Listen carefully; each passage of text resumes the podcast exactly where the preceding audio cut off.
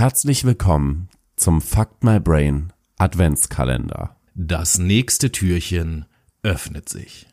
Hallo Menschen und herzlich willkommen zum vierten Türchen des Fuck My Brain Adventskalenders. Es ist der 4. Dezember und wir beschäftigen uns mit Robert Joseph Long. Auch als Robert Joe Long oder Bobby Joe Long bekannt, der ein US-amerikanischer Serienmörder und Vergewaltiger ist, der in den 1980er Jahren mindestens 10 Frauen ermordete und 50 weitere vergewaltigte. Nach seiner Verhaftung im Jahre 1984 wurde er zum Tode verurteilt und 2019 durch eine letale Injektion hingerichtet. Long wurde am 14. Oktober 1953 in Canova im US-Bundesstaat West Virginia geboren. Mütterlicherseits war er ein entfernter Cousin des Serienmörders Henry Lee Lucas. Seine Eltern Joe und Luella Long ließen sich 1955 scheiden. Im selben Jahr zog seine daraufhin alleinerziehende Mutter mit ihm nach Miami, Florida, wo sie unter anderem als Kellnerin arbeitete, um ihren Lebensunterhalt zu bestreiten. Im Jahr 1960 heirateten Longs Eltern einander erneut und die Familie lebte daraufhin wieder zusammen in West Virginia. Drei Jahre später ließen sich seine Eltern zum zweiten Mal scheiden und Luella Long zog mit ihrem Sohn zurück nach Florida, wo sie zunächst bei Verwandten und ab 1965 in einem eigenen Haus in Hialeah lebten. In seiner Kindheit zog sich Long mehrere schwerere Kopfverletzungen zu. Die erste erlitt er im Alter von fünf Jahren beim Sturz von einer Schaukel. Ein Jahr später prallte er bei einem Fahrradunfall mit dem Kopf gegen ein Auto wobei er mehrere Zähne verlor und eine Gehirnerschütterung davontrug. Nach einem Sturz bei einem Ritt auf einem Pony litt der siebenjährige Long wochenlang an Schwindel und Übelkeit. Im Jahr 1966 erschoss er den Hund seiner Mutter. Als Motiv gab er später an, dass seine Mutter den Hund besser behandelt habe als ihn. Bis zu seinem 13. Lebensjahr schlief Long im Bett seiner Mutter. Seine spätere Behauptung, er habe seine Mutter und ihren zahlreichen Männerbekanntschaften beim Geschlechtsverkehr zugesehen, wurde von ihr zurückgewiesen. Long wurde mit einem zusätzlichen X-Chromosom geboren, was dazu führte, dass sein Körper in der Pubertät zu viel Östrogen produzierte und ihm Brüste wuchsen, die operativ entfernt wurden. Nach der 10. Klasse ging er von der Schule ab. 1972 leistete er seinen Militärdienst am Luftwaffenstützpunkt in Homestead, Florida.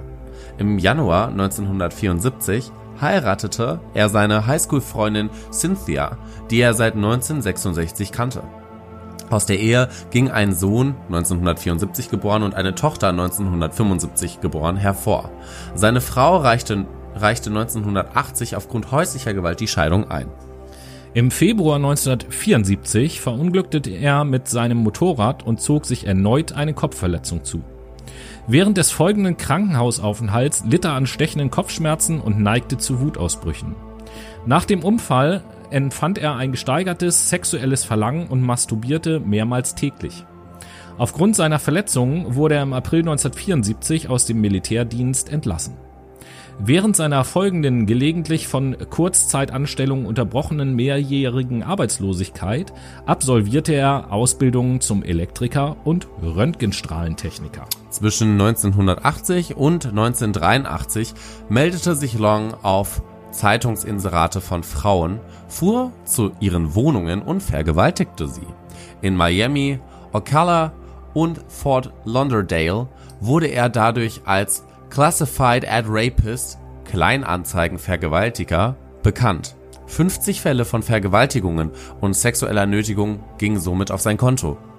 Im Oktober 1981 beschuldigte ihn seine Nachbarin Sharon Richards der Vergewaltigung. Allerdings fehlten der Polizei die Beweise, Long zu inhaftieren. Dieser Nachbarin versetzte Long wenige Tage später während einer Auseinandersetzung einen Schlag und floh daraufhin zu seinen Eltern nach West Virginia. Erst im Juni 1983 kehrte er nach Tampa zurück. Im Juli 1983 lernte Long eine Röntgenassistentin eines nahegelegenen Krankenhauses kennen. Sie wurden ein Paar. Um sich von seiner Beute, dem Schmuck der vergewaltigten Frauen, zu trennen, überhäufte er seine Freundin damit. Im September 1983 wurde der Prozess in der Strafsache Sharon Richards gegen ihn eröffnet. Er wurde schuldig gesprochen und Long beantragte eine Revision des Verfahrens.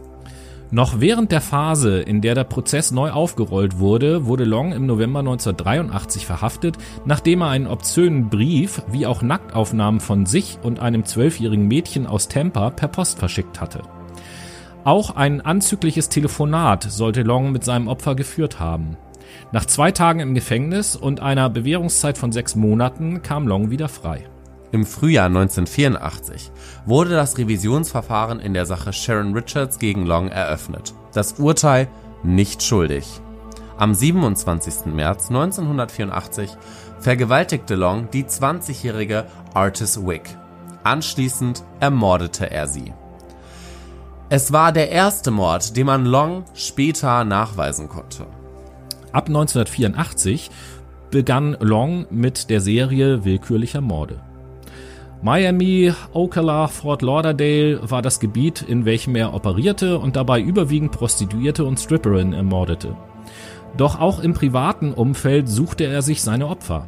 Nach seiner Verhaftung äußerte er Abscheu, Abscheu gegenüber dominanten und manipulativen Frauen zu empfinden. Und das, obwohl bald nach den ersten Morden das FBI auf den Serienmörder angesetzt war konnte Long zwischen Mai und November 1984 acht weitere Frauen zwischen 18 und 22 in seinem Apartment ermorden. Im November 1984 überfiel Long die 17-jährige Studentin Lisa McVie auf offener Straße und zerrte sie in seine Wohnung, als sie ihm wahrheitsgemäß erzählte, dass sie ihr Stiefvater in der Kindheit bereits sexuell missbraucht hatte. Das hielt Long davon ab, sie zu ermorden, allerdings nicht davor, sie zu vergewaltigen. Schließlich ließ er sie nach dem Akt laufen. Durch die exakte Täter- wie auch Wohnungsbeschreibung von Lisa McVeigh wurde Long am 17. November 1984 in seiner Wohnung verhaftet. Die Beweislast war erdrückend. Sowohl DNA-Spuren als auch persönlicher Besitz der Opfer konnte sichergestellt werden. 1985 wurde der Prozess gegen ihn eröffnet. Long erhielt neben 28 lebenslangen Freiheitsstrafen einmal die Todesstrafe. Er selbst sah sich stets als Justizopfer des damals amtierenden Gouverneurs von Florida, Robert Daniel Graham, eines Befürworters der Todesstrafe. Long war im Gefängnis von Stark County in Florida inhaftiert. Er wurde am 23. Mai 2019 in einem Gefängnis in Rayford, Florida, hingerichtet